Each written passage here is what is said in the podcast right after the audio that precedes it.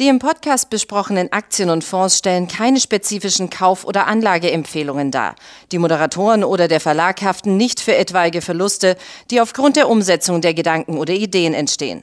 Herzlich willkommen zu einer weiteren Ausgabe von Money Train, dem Börsenpodcast von Der Aktionär. Es könnte das IPO des Jahres werden, vielleicht sogar das IPO des Jahrzehnts, denn Arm Holdings will an die Börse und wir werden uns heute mit dem Thema beschäftigen, wenn Arms Holding an, äh, Holdings an die Börse äh, geht, wer profitiert und vor allen Dingen, wie können Anleger vielleicht mitverdienen. Jetzt schauen wir uns das an, was wir wissen, denn es gibt noch nicht gar nicht so viele Details zum Börsengang.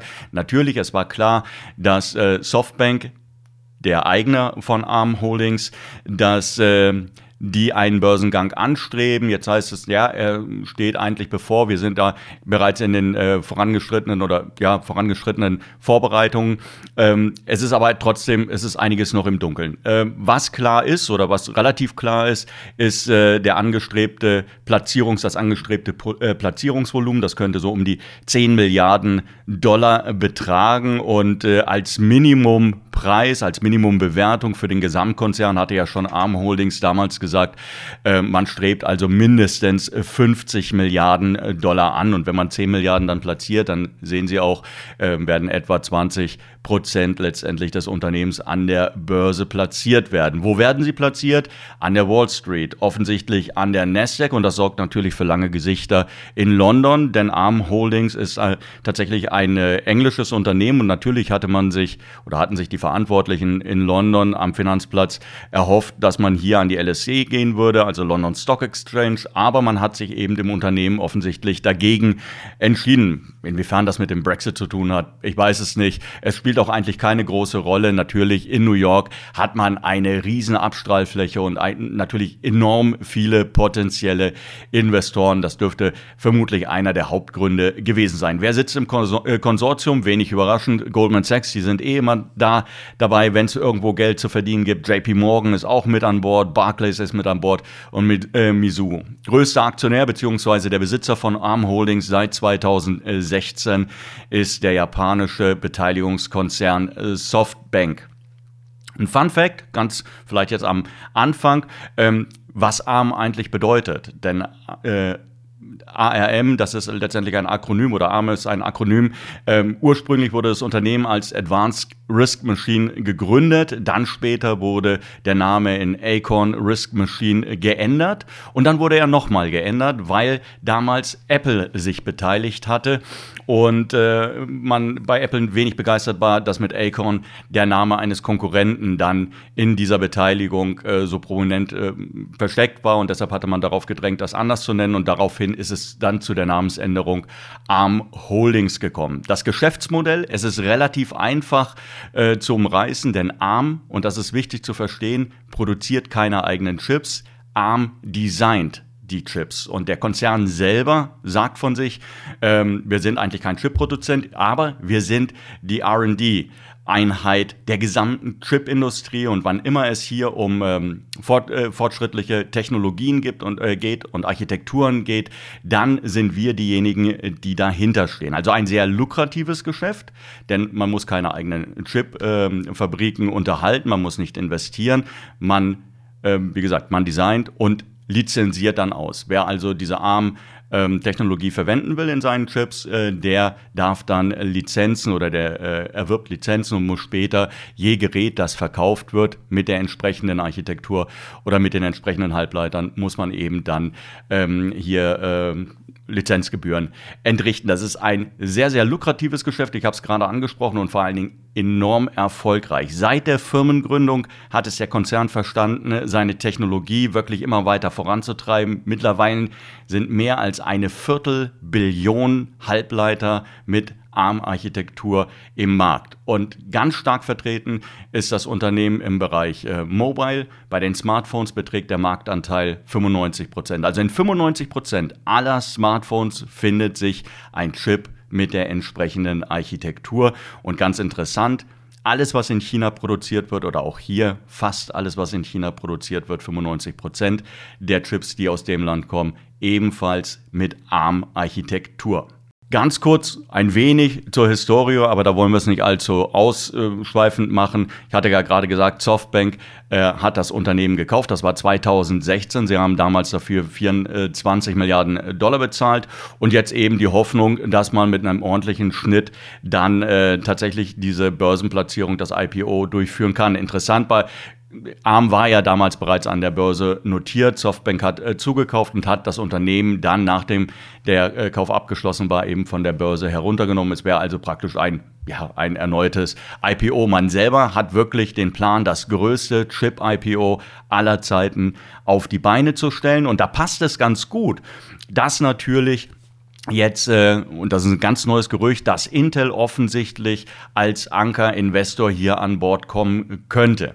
Dazu muss man wissen, Intel und ARM, das sind Konkurrenten. Aber Intel hat natürlich auch Pläne für die Zukunft. Man will äh, zukünftig auch als Dritt Produzent oder als Produzent für Drittanbieter ins Spiel gebracht werden. Man hat Milliarden Dollar investiert in neue Chipfabriken, die State of the Art sind und äh, Gelsinger, der Chef von Intel, ist jetzt natürlich auch bemüht, in der Branche zu demonstrieren, wir können auch mit Konkurrenten, mit Wettbewerbern arbeiten. Also würde dieses Gerücht, dass Intel als Ankerinvestor auftritt, das sind dann immer so Größenordnungen, 100, 200 Millionen Dollar, die da investiert werden, ähm, das würde absolut Sinn machen, um diese, um, um hier auch ein gewisses Commitment in den Markt äh, reinzubringen. Und ähm, ja, für Softbank war das heute Morgen, als das Gerücht aufgetaucht ist, äh, durchaus positiv, weil es natürlich für ein erfolgreiches IPO dann spricht. Wenn genügend Ankerinvestoren dabei sind, dann gibt es natürlich jede Menge Medienrummel und dann können die Aktien, dann kann so ein Börsengang tatsächlich auch mal abgefeiert werden. Und die Aktie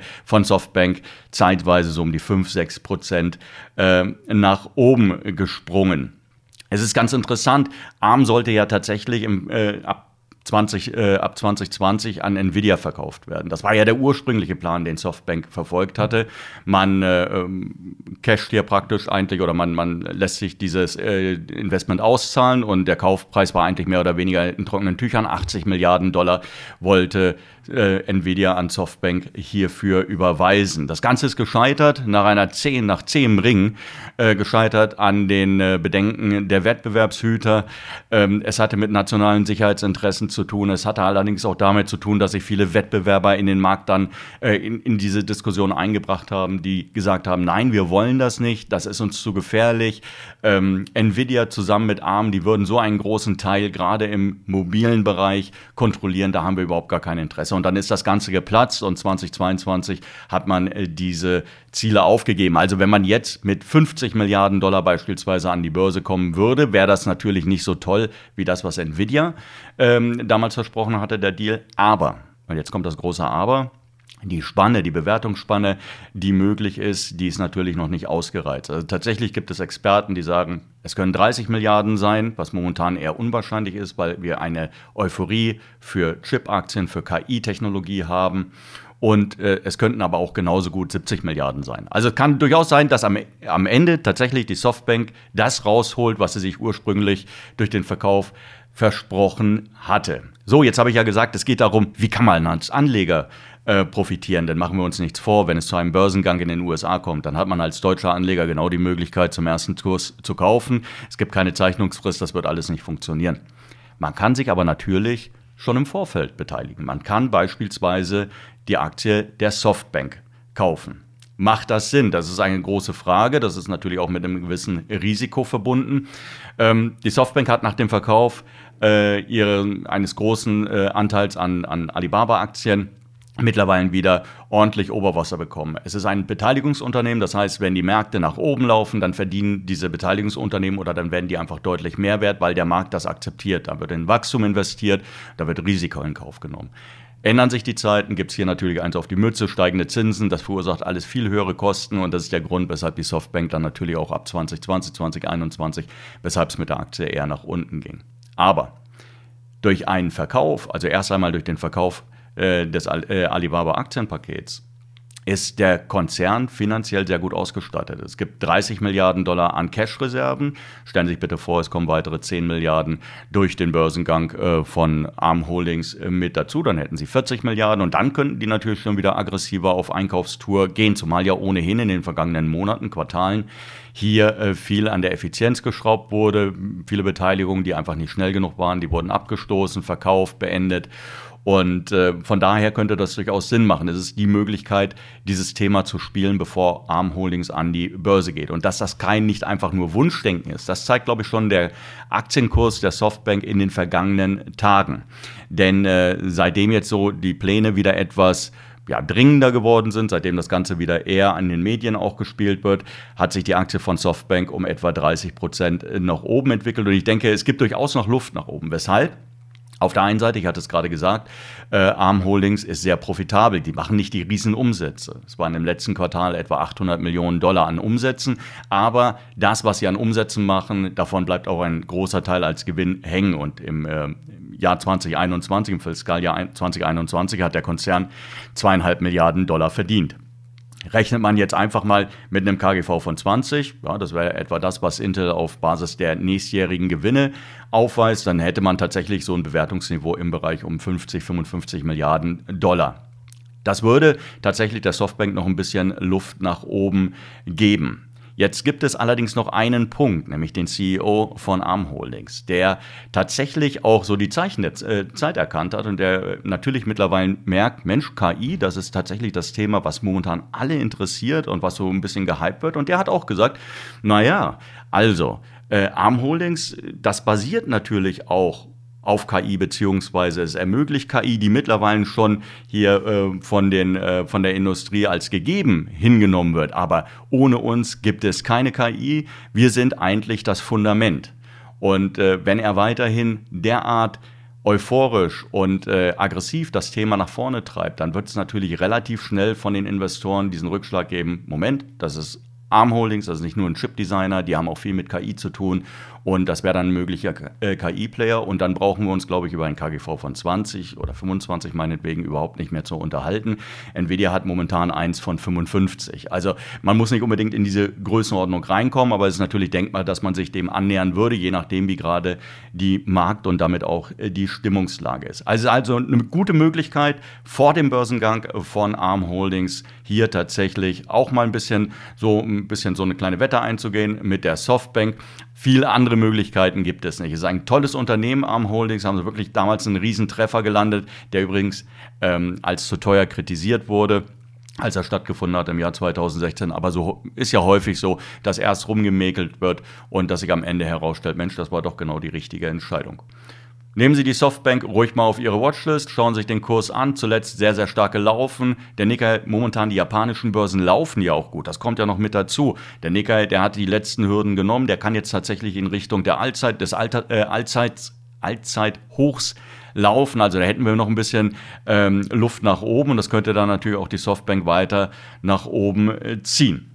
Machen Sie sich Gedanken. Ich hoffe, es hat Ihnen ein bisschen was gebracht zuzuhören. Ansonsten wünsche ich noch einen schönen Tag. Bis dahin. Tschüss.